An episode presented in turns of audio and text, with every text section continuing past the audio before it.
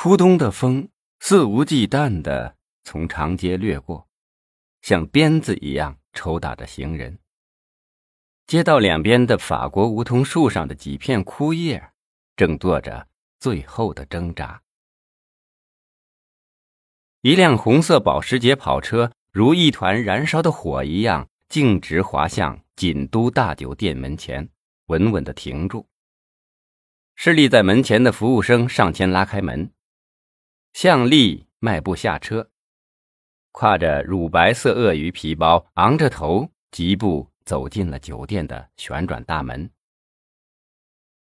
猩红色的花岗岩像鲜红的血一样漫流而下，淌满了整个大厅。电梯上的指示灯闪闪烁烁，上上下下不停的变换着，升降沉浮。向丽站在大厅。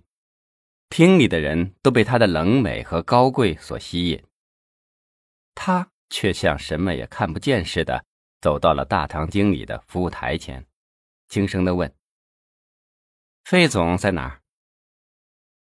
坐在皮椅上的黄菲菲像是从梦中惊醒：“你好，你好，您是向总吧？”一瞬间，向丽有些困惑，说不清眼前这个女人的年龄。成熟的身材和她那稚嫩却又故作深沉的脸极不相称。一件白色的紧身皮短裙裹在她身上，看上去很性感。露了一大半的胸脯泛着让男人眼晕的光芒。脸上像雕塑般的毫无表情，目光平静，既无热忱也无厌恶，只有一丝让人难以察觉的。浅薄冷峻。那向总，请跟我上楼。黄菲菲说着，却用生冷的态度引领着他来到另一个电梯旁。向丽看着黄菲菲胸前别着一朵小小的白羽毛胸饰，淡淡的一笑。他觉出了黄菲菲的惊愕。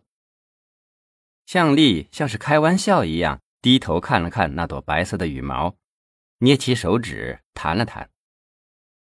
黄菲菲无论如何也想不出这个向总能如此优美而轻蔑，又如此残酷的蹂躏他胸前那朵曾令他引以为荣的羽毛。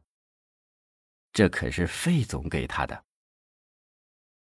黄菲菲不由自主的红了脸，好像悟出了自己的浅薄和脆弱。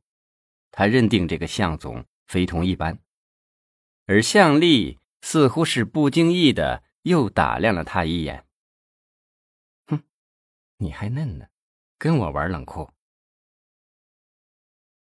电梯门无声无息的敞开，两扇银色的门向天空分成了两半，露出了一群人，有矜持的、傲慢的、含蓄的、满足的、深沉的。揣着各种各样的表情走出了电梯，进了电梯，门又无声无息的关闭。黄菲菲在向丽面前一直没抬头，伸出纤细的中指按了一下二二键，电梯微微一颤，载着两个复杂的心，生疼。二二八八号房间是这个五星级大酒店唯一的一间总统套房。